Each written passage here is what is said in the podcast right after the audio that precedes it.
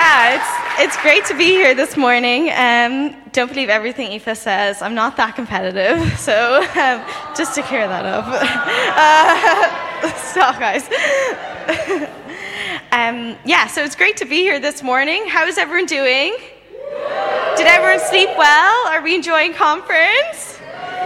Yeah, it's great to be here, um, back in Berlin, and it's great to see all of your faces. For those who weren't here last year, um, we, we all wore masks, so you could only see each other's eyes and foreheads. So it's great to be able to see everyone's full face today. Um, yeah, so as Aoife said, I'm originally from Dublin, Ireland, and I recently moved to um, London to do a master's. And it's great, it's great being in London. Um, but like maybe some of you, I had to move away from home to study. So um, mo- obviously, moving away from home means moving away from my family. And I'm going to be talking a bit about my family today. So I have a picture just to put some names to faces. So I have three sisters. My older sister is the one in the blue there, Rebecca. And then it's me, and then it's Bethan. She's the one at the front of the photo there. And then it's Caitlin in the back middle. And uh, she's actually here. She made it to conference this year, which is great.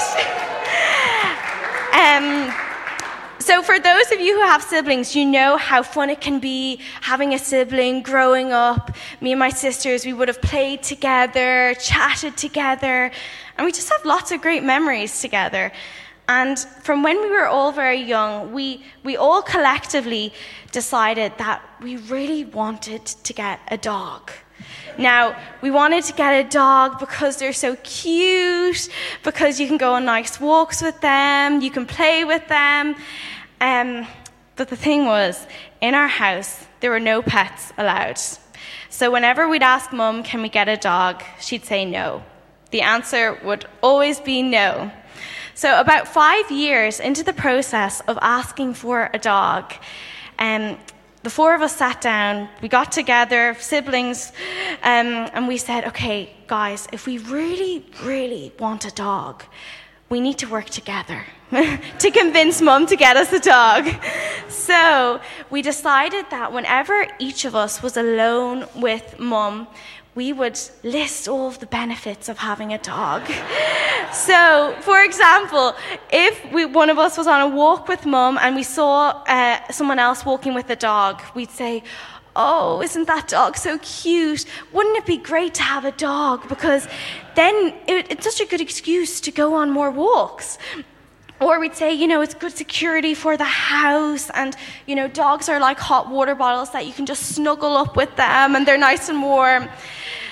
So we kept hinting and hinting and asking and asking. Now, in fairness, Mum knew exactly what we were doing, and she was having none of it. And she'd say, Girls, stop asking. The answer is already no. But then, about eight years into the process of asking for a dog, yeah, guys, like this wasn't just like a once off thing. We were asking. So, eight years into the process, lots of mum's friends and our family friends began getting dogs. And we noticed that mum became interested and she'd ask her friends how they were getting on with the dogs. Um, and she came to realize that it wasn't a disaster having a dog, but that actually her friends loved having dogs. So after, after years and years and years of asking, I can stand here today and tell you that in November 2015, Belle came to our house. yes. So she is a cockapoo. She is half cocker, half cocker spaniel, half poodle, and you know they say that dogs have one master, one person that they are unconditionally loyal to, and in our house, Mum is Belle's master. she follows her everywhere. Um, she, yeah, wherever Mum is, like she wants to be. And even though Mum didn't want a dog at first, um, Mum loves Belle, and we don't know what we'd do without her. But, guys, like it took years and years of asking, of us asking for a dog. And it wasn't just a, a quick thing. Um, it took years, and you know, we'd ask and ask and hope, and but there are sometimes that we like doubted that we'd ever get a dog, and you know, like I'm wondering, what miracle are you asking God for? What are you praying and hoping for today? You know, maybe you need a miracle in your personal life or for a family member? Are you asking God for a miracle on campus? You know, sometimes it can be a miracle for a student to love Jesus at the start of their degree and to still love him at the end of their degree. Are you um, believing and asking for your student friends to be saved? We're all trusting God for a miracle in some way or another. And today we're going to be looking at the parable of persistence and the attitude that God wants us to have when we are asking Him for miracles. But before we dig into the word, let me just pray for us. Father God, I thank you for your words. I thank you that your word is alive and active. Thank you that you watch over your words. Lord God, as we read your words, help it not to just be information, but revelation. Thank you, Lord, that you are a miracle working God. In Jesus' name, amen. So, we are going to be reading from Luke chapter, chapter 11, verses 5 to 13. And if you want to take out your Bible or smartphone, please do. Otherwise, we'll have it on the screen there. Um, and this is the amplified version of the Bible that we will be reading from. So, Luke chapter 11, verses 5 to 13. Then he said to them, Suppose one of you has a friend and goes to him at midnight and says, Friend, lend me three loaves of bread, for a friend of mine who is on a journey has just come to visit me, and I have nothing to serve him. And from inside he answers, Do not bother me. The door has already been shut, and my children and I are in bed. I cannot get up and give you anything. I tell you, even though he will not get up and give him anything just because he is his friend, yet because of his persistence and boldness, he will get up and give him whatever he needs. So I say to you, Ask and keep on asking, and it will be given to you. Seek and keep on seeking, and you will find. Knock and keep on knocking, and the door will be opened to you. For whoever for everyone who keeps on asking persistently receives, and he who keeps on seeking persistently um, finds.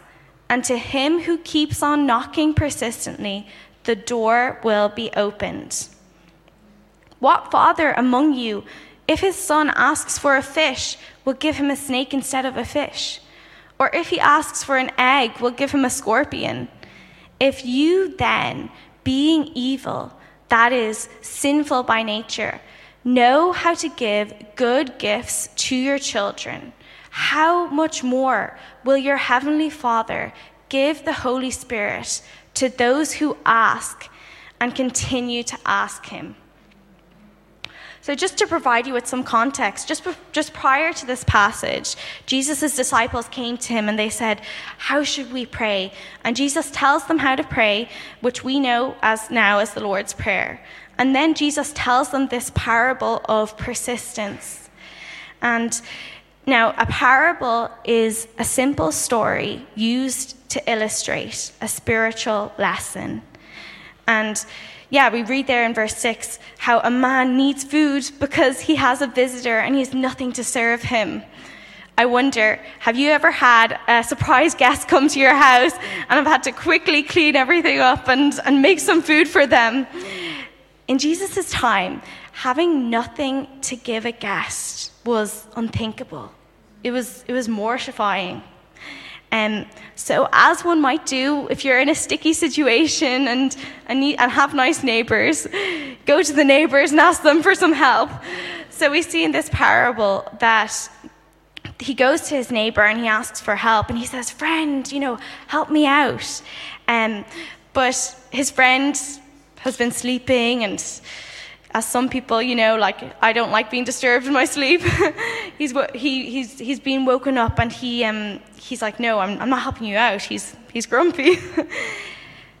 but here in the parable, the man persists and he keeps on asking his neighbor for food. And, you know, the neighbor finally gets up and gives him what he's been asking for.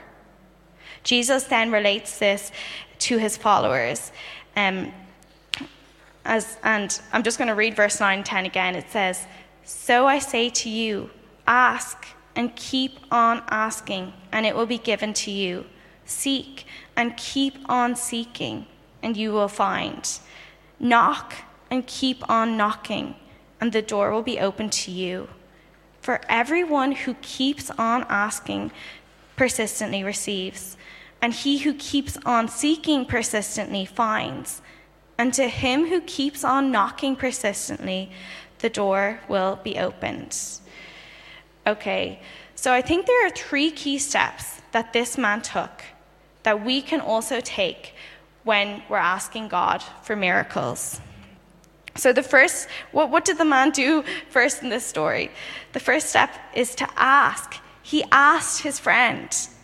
You know, what does it mean to ask? To ask means to inquire or to request something. You know, when we are coming to God the, to ask for miracles, the first step is asking. In this parable, the man asked his neighbor for food. He opened his mouth, he spoke it out, and he asked. He wasn't afraid to make a show of himself by asking, even though it was the nighttime. He spoke it out. He wanted to make sure his visitor was fed. His desperation outweighed the fear of asking. And I wonder, like, sometimes can we be shy to ask God for miracles? Or afraid to ask because what we're asking for is just may seem so impossible and so big that it's it's just asking for the impossibles is hard. You know, like I know I have been guilty of this. Not asking God for a miracle because I'm afraid that he's not going to answer the way that I want him to answer, and I don't want to be disappointed. Or maybe sometimes you find it, like me, I find it easier to pray for my friend, to pray for a miracle in their life, or pray for a miracle on their campus. But when it comes to my life and my campus, it's kind of hard. But this isn't the attitude that God wants us to have. He wants us to ask and remember the one who we're asking. You know, there's power when we speak it out and when we ask.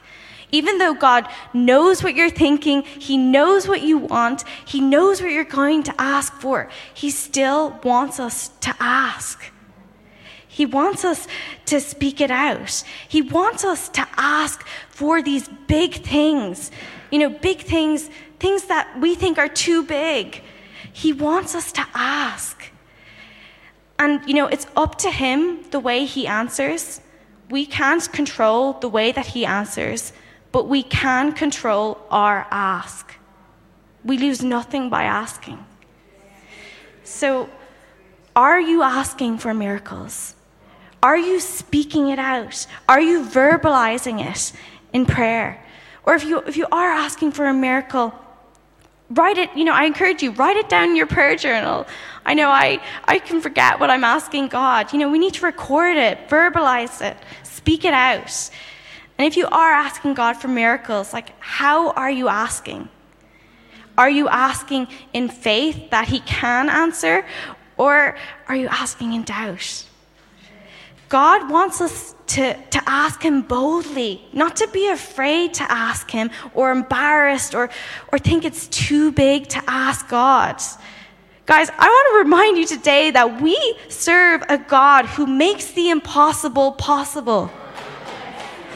You know, the man in the parable kept asking and asking in faith that the neighbor would answer. And God, yeah, he doesn't, he doesn't, he wants us to ask. The neighbor was reluctant to help when his friend asked, but God is not reluctant.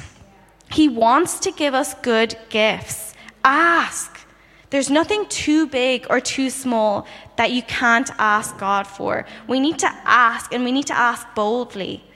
So, our first step is ask. What's the second step that this man took? It was to seek. So the next, the, and the next part of verse 9 says, Seek and keep on seeking. Now, to seek means attempting to find, to seek in order to find. And in this passage, the man is seeking the neighbor um, to get the food. Um, now, uh, the picture back there was of, of the dog. That was my mum with it. I realised I forgot to say that. Um, and my mum's great. I love my mum. Um, but one of her flaws is that she has a terrible habit of losing her keys. So she'll come in from work or from being in the car and she'll plonk her keys down somewhere or leave them in a pocket. And recently, it took hours before she could find where her keys were. So in this instance, she, she, sat, she was sitting on the couch and she asked God to help her find her keys. But she didn't stay sitting and just hope that they would magically turn up. She got up and she was actively trying to look for her keys. She was looking under the couch, she was looking in her pockets and all the shelves in the house. And she was so desperate to find these keys that she enlisted help which was my sisters and I. We helped her try to find her keys. it's great to have four daughters, four, four, four people to find them for you. Um, and she was not, she wasn't passive. She wasn't just hoping these would turn up. She did her part. She did what she could.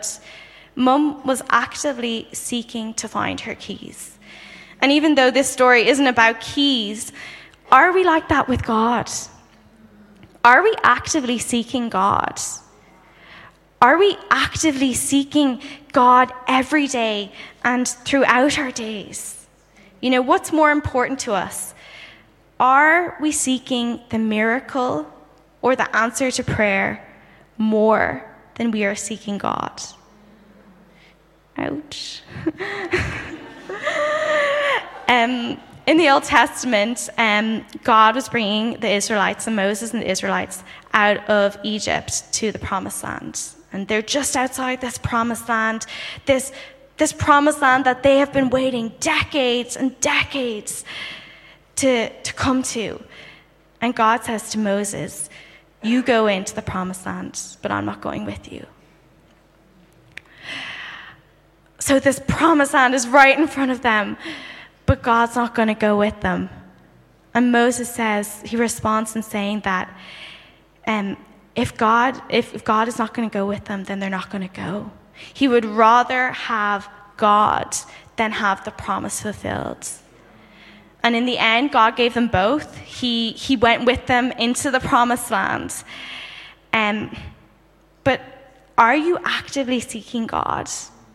Are you seeking Him first and foremost before asking and seeking for the miracles?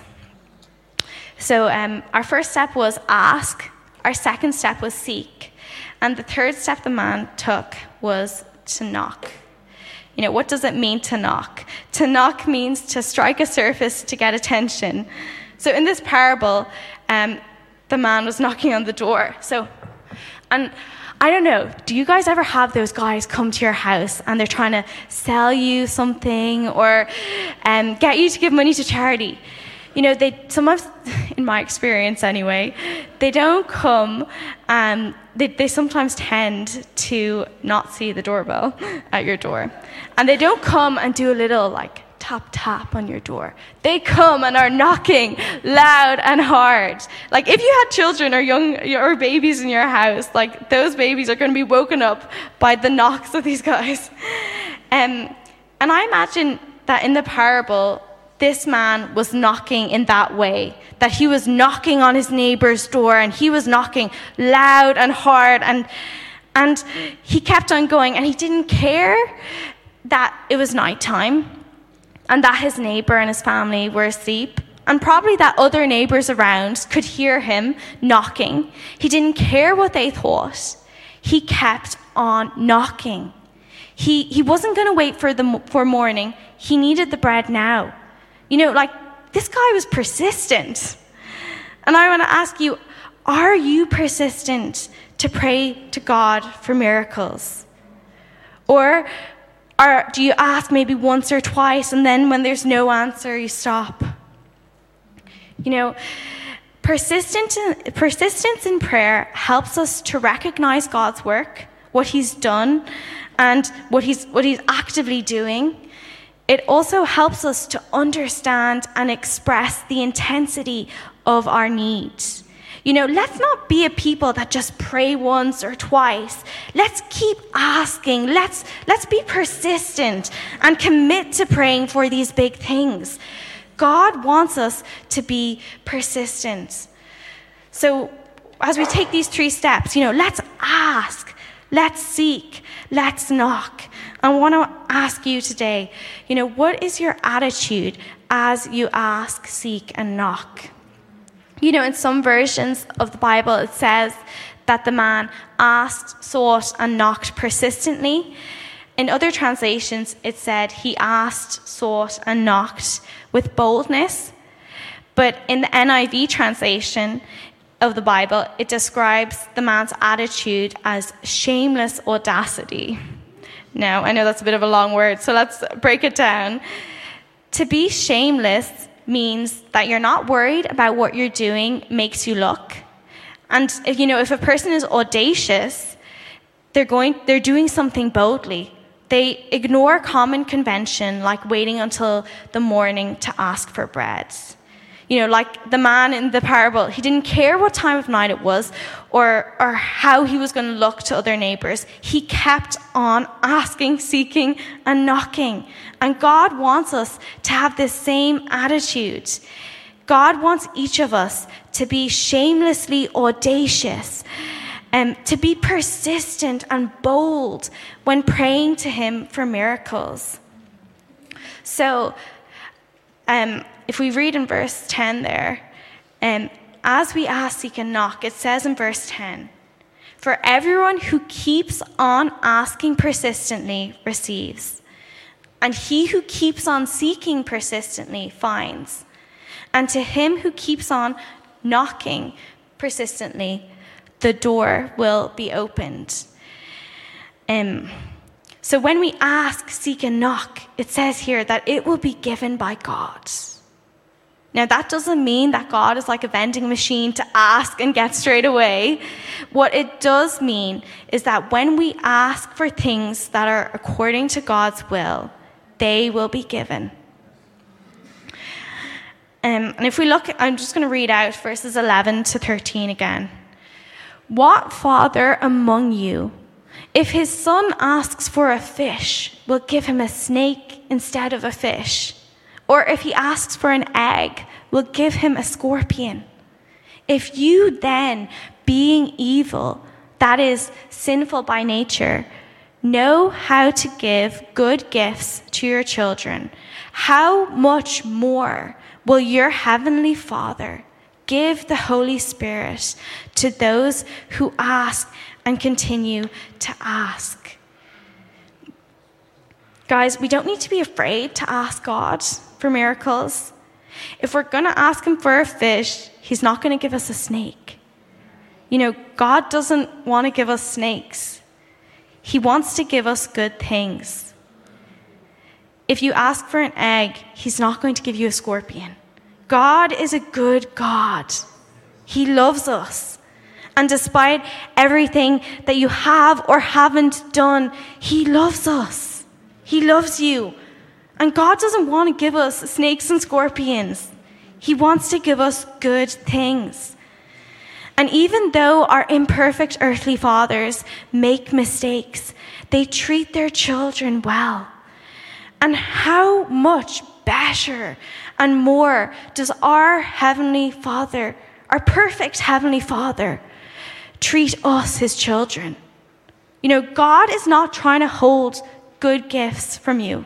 He's not trying to hold things back from you. He wants to give us good gifts. We must ask, seek, and knock with shameless audacity. You know, as I was preparing for this talk, I was reminded um, of this verse in Isaiah chapter 55, verse 9, that says, For as the heavens are higher than the earth, so are my ways higher than your ways, and my thoughts higher than your thoughts. Guys, his ways and his thoughts are higher than our ways and our thoughts. Does anyone here like doing jigsaw puzzles? I love going home. Yes, someone likes doing jigsaws. Some of my friends laughed at me when I talked about jigsaws this week.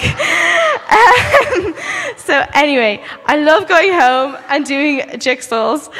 Um, and I wonder if we imagine today, like, imagine if your life was like a jigsaw puzzle and the pieces out are uh, the past and the present. They're the only ones that we can see. We can't see the future, we don't know what's going to come. But God can see the full picture. He knows all of the pieces, He knows where each piece is going to go, and He knows when it's going to go down. You know, um, He sees it all. And sometimes we have a piece in mind and we, we, want, we think that this piece needs to be placed down next. But God can see the full picture and He sees that a few pieces need to go down before this piece goes down. You know, we, He knows what we need, He knows what we need next. We need to ask Him for the miracles uh, and we need to pray for these big things. But it's up to Him how He answers. It could be a yes, a no, or, or a not yet. But He is in control, and His ways and His thoughts are higher than our ways and our thoughts. He has your best interest at heart. You know, He is not reluctant, but He wants to give us good gifts. Let's do our part. Let's ask and let's really seek Him and let's knock persistently.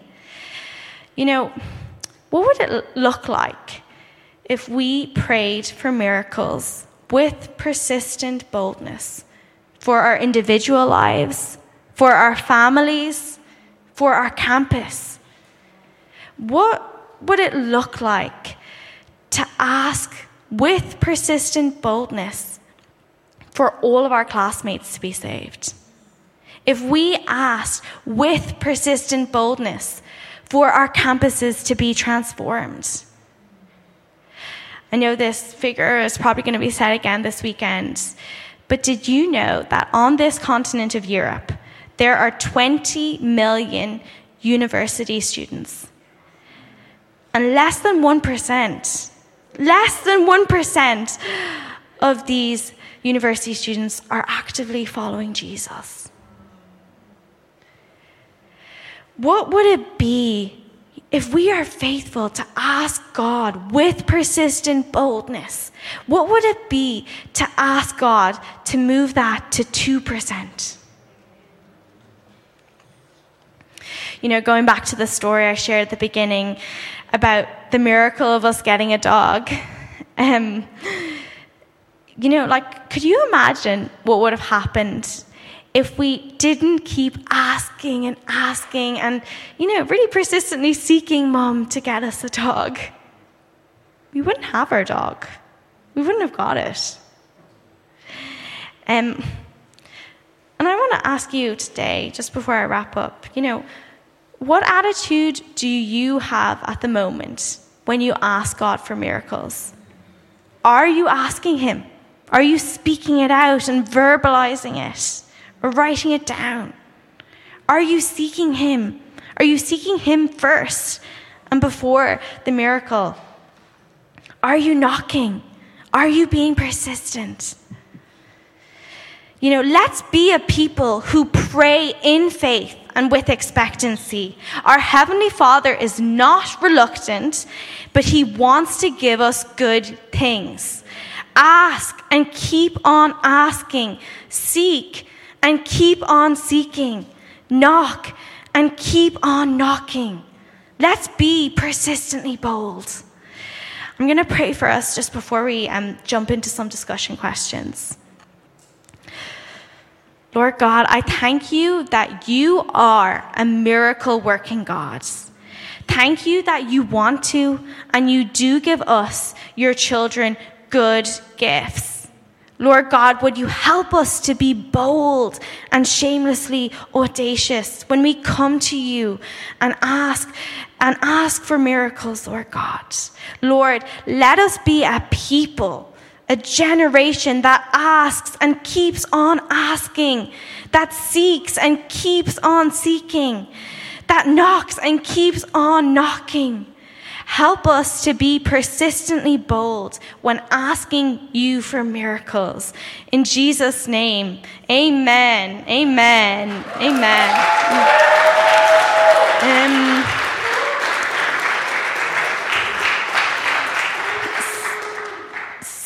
if you turn if we get into twos and threes we're going to go through a few discussion questions so i'm just going to read them out there the first one is how persistently bold are you when asking God for miracles? And on a scale of 1 to 10, what level are you at now when praying with persistent boldness? And where would you like to be? The second question is What is one thing you feel God is speaking to you to pray for with persistent boldness. And the last question is what is your practical next step? And I encourage you guys, like, let's get practical. Let's make this practical, practical, and let's tell the person beside us, and let's be held accountable to really ask, seek, and and knock for these miracles. so.